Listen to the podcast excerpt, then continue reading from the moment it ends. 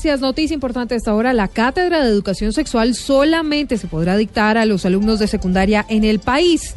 Esto, según determinó la Corte Constitucional. Oscar Murcia, buenas tardes. Buenas tardes. Eh, precisamente la Corte Constitucional declaró exequible la norma que permite que se dicte la cátedra de educación sexual para los estudiantes de secundaria en los colegios del país. La votación en el alto tribunal fue de 5 a 4 a favor de que se siga impartiendo la cátedra en las instituciones educativas de Colombia. La Corte también asegura que considera el Estado colombiano que cuenta con las facultades necesarias para dictar la cátedra. La Corte no cierra, sin embargo, la puerta para que en preescolar y primaria los colegios realicen talleres esporádicos de educación sexual en temas muy específicos. Oscar Murcia López, Blue Radio.